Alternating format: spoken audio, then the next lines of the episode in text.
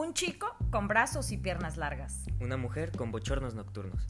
Un hijo cuestionando el mundo adulto. Una mamá preocupada por el ambiente en el que su hijo vive. Ellos discuten, intercambian, se contradicen y se alteran. Y, juntos somos Hormonas y Menopausia. Un podcast donde a través de hablar y quitarnos la palabra intentaremos exponer nuestro punto de vista sobre temas cotidianos a través de la generación que nos ha tocado vivir.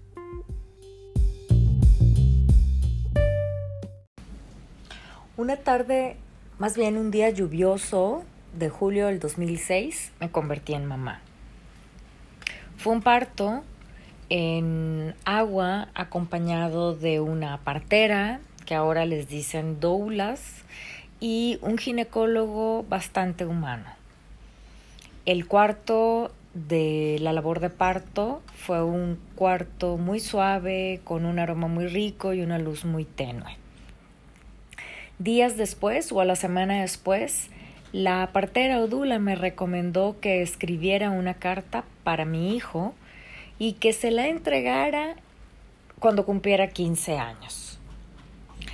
El entregarle esta carta en este cumpleaños ha sido bastante significativo y sobre esto te queremos hablar en este episodio. Bienvenidos a un nuevo episodio de Hormonas y Menopausia, aquí el capítulo 15, en una tardecita lluviosa. Muy lluviosa. Muy lluviosa, esperemos que no se escuchen el audio, los truenos, etcétera. Y sí, sí, pues es un bonito detalle. Pues ya saben, es julio, estamos en, en, verano y, y llueve, ¿no? En muchas partes de México. Exactamente. Bueno, este episodio número 15 hemos decidido dedicárselo a la edad que este adolescente acaba de cumplir, 15 años. 15 años, exactamente. Eh, y como ya les adelantaba en la cápsula inicial, este cumpleaños, los regalos que yo le hice al hijo fueron más que nada simbólicos. No fueron redes sociales. Digo. no, pero sí, Si quieres, yo explico esto porque aquí. Va.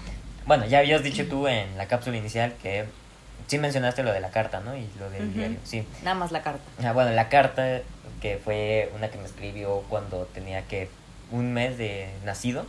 Eh, la comencé a escribir y pues la escribía a ratitos. Eh, comenzó como más o menos en la semana 3. Tenías como tres semanas, yo me había ido a casa de mis papás, de tus abuelos. Y este, allá fue cuando comencé a escribirla. Y yo creo que tardé más o menos un mes escribiéndola ratitos, por párrafos. Así. Sí, bueno, entonces. Y así. Y así.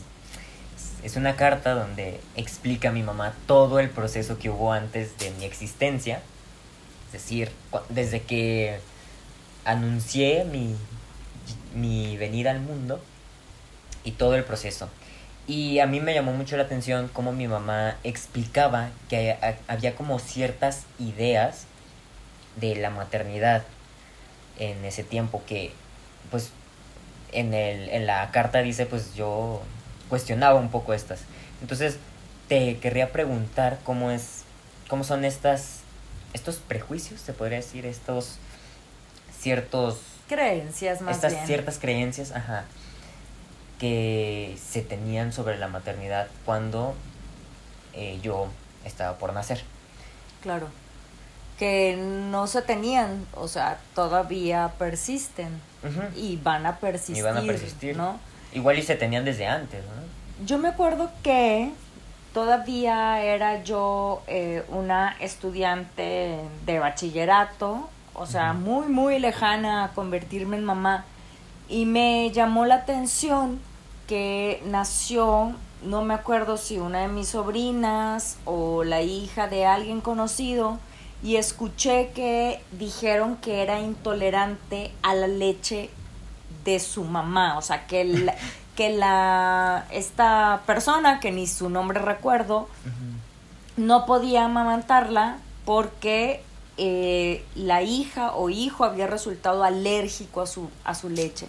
Entonces me acuerdo que en aquel entonces y con mi ignorancia a cuestas, eh, le comenté a mi mamá que qué extraño se me hacía o que qué había ahí que el chico no podía tolerar una leche que estaba saliendo de la persona que le había dado la vida. Y yo venía de, vengo de una familia donde pues mis dos abuelas tuvieron a todos sus hijos en parto y, todo, y pues amamantaron. Em, más o menos en la medida de lo posible, pues lo amamantaron. Yo sé que hay hijos a los que amamantaron mucho más meses que a otros, pero finalmente a todos. Y luego eh, el parto se había llevado a cabo en las casas. O sea, no era algo que te fueras a atender al hospital porque no estaba visto como una enfermedad. Y todavía a mí me tocó ser testigo, o sea, teniendo yo ocho años, fui testigo de cómo una de mis primas eh, tuvo a su bebé ahí, en la casa, en su propia casa. Entonces, todas estas ideas eran como muy fuertes en mí y cuando yo ya estaba casada y ya prestaba atención en cómo mis amigas empezaban a tener a sus hijos, pues me, me parecía que algo no cuadraba, que algo no estaba del todo claro si la situación era que a una mujer en proceso de parto se le trate como si fuera una enferma y se le hagan una serie de acciones que desde mi punto de vista eran violencia o agresión, ¿no? Sí, que se más que se le tratara así como con calma y explicarle, bueno, pues vas a traer un ser al mundo, entonces hay que seguir estos ciertos procesos que ya la naturaleza eh, marcó, sino que se trataba así como más agresivo, ¿no? A ver, acuéstate ahí. Ajá, por ejemplo, acostarte, ¿no? Es la postura más cómoda para traer un hijo al mundo, ¿no? Entonces, eh, de esas cosas curiosas que siempre han ocurrido, creo,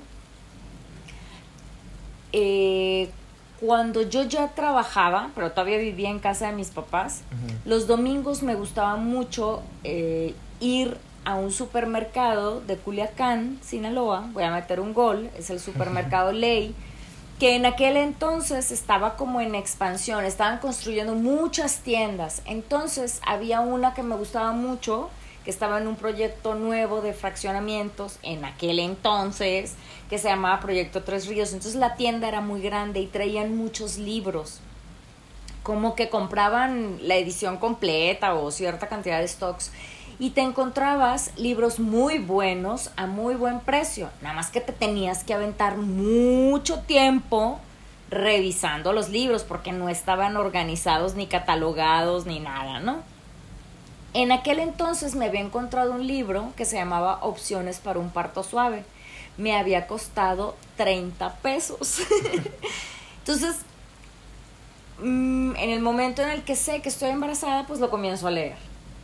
Y entonces hay muchas cosas que empiezan a tomar sentido, mucho más sentido de lo que antes tenía, porque si antes nada más tenía la duda, pues aquí el libro me estaba dando como todas las razones acerca de cómo resultaba de repente económicamente más viable meter ideas, o sea, la mercadotecnia en todo su esplendor, para que la mujer en un momento vulnerable entrara en temor y optara por opciones que definitivamente no son el el plus o la panacea o la mejor opción para traer un hijo al mundo. Claro que se terminan volviendo pues estas creencias que ya se meten mucho en el tienes eh, vas a ser mamá entonces tienes que hacer esto esto y eso no por ejemplo y es como confundir mucho el necesitar como un eh, algo especial para el bebé que ya hacerlo en serie. Es decir que si viene un bebé, todo tiene que ser como indica esto. O sea, es, es verdad que hay mamás, por ejemplo, que no pueden eh, amamantar, que no, no, producen leche. toda la vida ha habido así. Entonces, la leche de fórmula, cuando llega en que los años 50, 60, pues es el super boom. Pero ya de ahí se empieza a generar el... A los bebés es mejor darle leche de fórmula porque, según los doctores, eh, que es, eh, se- me trabé, perdón, según los doctores es más conveniente y más sano para el bebé, ¿no? Y Fue una idea instalada. Cuando ¿no? otros estudios han revelado que psicológicamente es mejor que el niño sea amamantado por la mamá. Bueno, yo creo que ahí habría otra creencia. Sí, sería lo idóneo, pero no es eh, Ent- directamente o proporcional. sea, a, a pues, lo o que sea, voy es que es, pues ya, por decir que el, la leche en polvo es mejor, aunque la mamá pueda amamantar desde, a- aunque la mamá pueda amamantar, prefiere darle leche en polvo porque esto trae mejores condiciones, entre comillas, aunque no sabemos si puede este causar otros problemas, ¿no? Claro. Porque Nada más que fíjate como aquí, o sea, hay como muchas ideas y vale la pena, digo, no sé si quieres que para allá se vaya el episodio, ¿no? ujú, O sea, si quieres que hablemos de la leche materna y de la leche de fórmula, pues para allá se va a ir el episodio, pero no sé pero si no esa es- sea tu No, son muchos puntos. Este era nada más uno. Por poner un ejemplo. Sí. O sea, no es por default una mamá que alimenta va a ser sumamente más exitoso su hijo que una mamá que le dé leche de fórmula. O sea, no funciona así. Exacto. Estaríamos cayendo en lo mismo, En lo que mismo, nos sí, están sí, es diciendo. como los extremos, ajá. Ajá. Pero que- entonces, bien, sí, en, en la carta te narro cómo hay muchas de estas cosas que yo me cuestiono y entonces empiezo a armar y a tomar mis propios pasos para eh, darte la bienvenida de la manera en la que yo en ese momento creía que era la mejor. Y la razón de escribirte una carta era para que supieras cómo se habían, o sea, cómo es parte de tu historia inicial, ¿no? O sea, bajo qué elementos vivo el embarazo, donde tú ya eres un ser vivo, y vivo el alumbramiento, ¿no? O sea, el, el momento en el que te separas de mi cuerpo y te vuelves un ser que empieza a respirar, comer y ir al baño su, por su cuenta, ¿no? Y pues dártelo ahora que cumplías 15 años, ¿no? Como un como una situación muy especial. Sí, tradicionalmente a las mujeres se les celebra una fiesta donde debutan en sociedad. Pues bueno, tú siendo varón recibiste una carta donde te decíamos cómo había empezado tu historia. Como debutado, pero en la vida. Ajá. Sí. Y pues, bueno, ¿qué más? Podemos escarbarle en muchos ámbitos a este tema. Em, otra de las cosas que a lo mejor, o sea, regresando al tema de las creencias y todo eso, sería que la frase que le decían a ti y a mi papá de los hijos son muy caros. Ajá. Eso también quiero que nos hables un poquito de cómo era la creencia de no traigas un hijo a la vida porque hay muchas, muchos gastos, ¿no? Y pues según yo sí implicó un gasto, un ser vivo, ser vivo. evidentemente, pero, o sea, ¿cómo era? Era, verdaderamente yo era muy costoso. verdaderamente No, se necesita muy que... barato, fíjate. Pero, por ejemplo, verdaderamente se necesitaba que yo fuera muy... necesitara de muchos gastos o... O sea, que tú... No, yo creo que eso nuevamente es relativo, pues. O sea, no, no, sí implicó y ha implicado eh, generar más ingresos para dedicarlos. Digo, pues, pues, estás vestido, ¿no? Y eso Claro, costó ajá. ropa, digo, costó dinero, costó ropa, la ropa costó dinero. Pero sí hubo muchas, muchas ideas respecto a lo que debe de tener un hijo que la verdad no fueron necesarias. Como por ejemplo, la primer cunita que tuviste, o sea, donde se te recibió, era la cuna donde habían nacido tus tíos paternos. Ujú. O sea, había nacido tu papá en esa y los y primos de tu papá y bueno, la cuna había andado para arriba y para abajo y había recibido muchos y era como muy importante y simbólico que estuvieras ahí. Entonces no compramos esa primer cuna. ¿Ok? Eh, la otra cunita fue regalo de tus abuelos y te duró muchísimos meses y después pasaste a dormir porque esa era tu como tu preferencia y tu necesidad con nosotros Ahora se le dice colecho a eso, ¿no? A, a compartir el lecho con el bebé. Y fue hasta que estabas un poco más grande donde ya te fuiste a dormir a tu propia camita, ¿no? O sea, como a los dos años. Y bueno, ibas y venías en esa camita. La otra situación fueron pues los pañales, decidí usar pañales de tela, entonces pues tampoco hubo porque ese es un gasto muy, muy, grande, muy fuerte. y pues también la leche de fórmula no, pues porque también fuiste mamantado hasta los dos años, entonces pues ahí también. No resultaste un niño que tuviera que estar asistiendo al pediatra, entonces sí, sí hay como muchos mitos respecto a lo que creemos que necesita un niño. La verdad es que un bebé necesita tiempo, atención y eso es muy caro a veces, ¿no? Pero no es un bien material el que se necesita a fuerzas. Entonces, pues creencia número dos derrumbada y además eh, precisamente por la dinámica y como decíamos al principio, pues naciste en una época de lluvias y en una ciudad donde se inunda y se vuelve un caos cada que llueve. La verdad es que nos pasábamos mucho tiempo en, en el departamento en el que vivíamos, este, entre descansando, viendo la tele, haciendo comida. Y entonces ese gran periodo de tiempo también nos provocó mucho ahorro económico. ¿No? todo lo contrario a lo que nos habían este, vaticinado, ¿no? Entonces finalmente es un gasto, es, bueno, más que un gasto, yo le pondría el nombre de es otra responsabilidad, ¿no? Es una nueva responsabilidad. Ese es el costo más grande. Ese es el costo, ¿no? finalmente sí, es como, como cuando yo les pregunté, ¿podemos tener un perrito? así. Ajá. Sí, es finalmente eh, una nueva responsabilidad que, pues,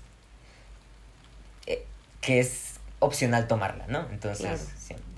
sí. es opcional, pero en el momento en el que decides, la verdad es que la vida ya no vuelve a ser la misma. O sea, mi vida ya nunca ha vuelto y creo que ni volverá a ser mi vida antes del 11 de julio del 2006. O sea, no.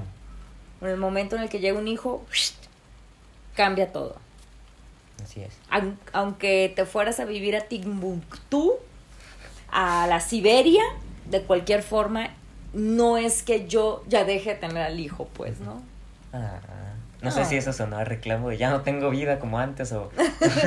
pues yo creo que un poco de las dos. de las dos. Y, aquí voy a meter eh, lo otro que te regalé, que fue un diario que comencé a ah, escribir en el 2009, precisamente por eso, por estas eh, emociones ambivalentes que yo sentía sobre la maternidad.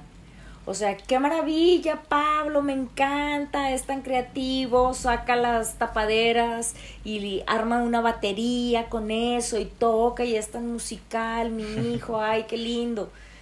Ya que se duerma, por favor. O sea, ya. Lleva media hora dándole a las ollas como si fueran platillos, ya, por favor. Exacto. Entonces, ese es un sentimiento constante.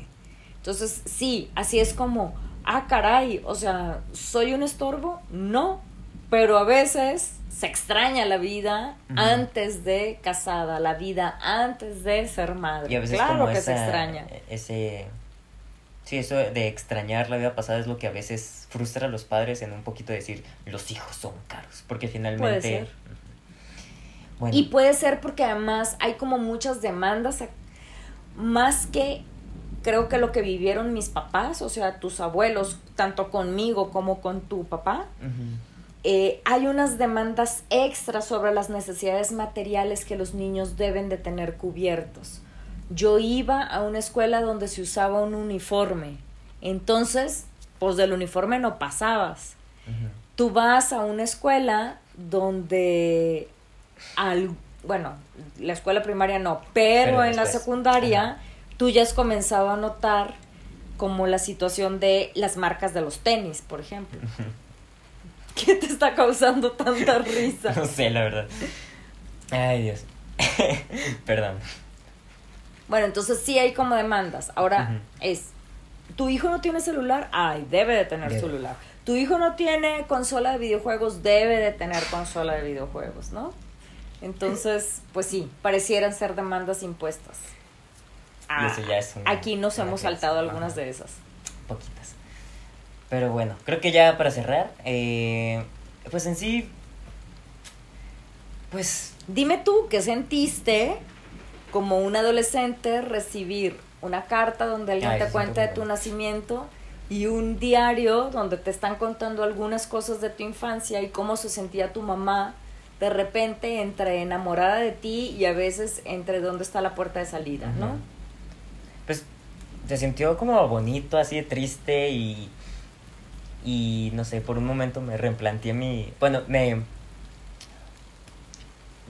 me impresionó mucho cómo había tanta preparación por eh, mi existencia desde antes que yo siquiera tuviera un nombre o un sexo ¿no? Definido. Era como, se me hizo muy impresionante cómo había tantas cosas que tú y mi papá estaban viendo y cómo mis abuelos, así cuando platicas que mis abuelos estaban emocionados y que cada día te marcaban para ver cuándo se te rompía la fuente porque ya ibas, ya iban a nacer, entonces tenían que estar aquí para verme nacer. Entonces, esa parte se me hizo como muy, muy acá sensible, ¿no? Pero evidentemente no lo voy a mostrar. Pero, y, y del lado de las creencias, creo que, eh, ah, pues ahorita que estamos hablando, en vez de verlas como algo que diga así de, ah, de- no deberían de existir las creencias de las mamás porque generan problemas. No, yo creo que cada persona tiene una creencia sobre qué es la maternidad y cada persona está con el derecho a este pues sí eh, actuar ante estas creencias o O replanteárselas, O ideas, o o cuestionarlas, o, a esclavizarse a ellas, claro. exacto lo creo que lo lo tóxico así otra palabra que no dijimos en el episodio pasado lo tóxico de la situación es cuando ya hay gente que te está forzando a que tengas sus mismas creencias sobre la maternidad. O sea, que a ti te hubieran dicho, no, le tienes que dar leche de fórmula. No, le tienes que comprar pañales deche- desechables, ¿no? Desechables. Entonces creo que ahí es cuando ya el asunto se vuelve más complicado, ¿no? Entonces, Claro. yo digo que la gente tiene derecho a criar a sus hijos como quieran y respetar cómo los demás los crían. Ok.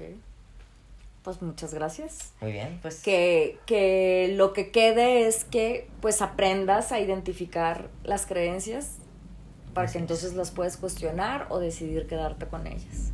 En este caso, pues claro, nuestra relación madre-hijo ha venido a cuestionar algunas creencias y a construir otras. A veces distintas a las que eh, me formaron a mí, ¿no? Ujú. Muy bien. pues, Oye, nos salió un poco largo el día sí, de hoy. Una disculpa. Pero bueno, Nos clavamos. No todos los días se cumplen 15 años. exactamente. Nos veremos en el próximo episodio de Hormonas y Menopausia. Adiós. Y sintonícenos porque vamos a tener un invitado internacional. Sí, es cierto. Bye. Sintonícenos.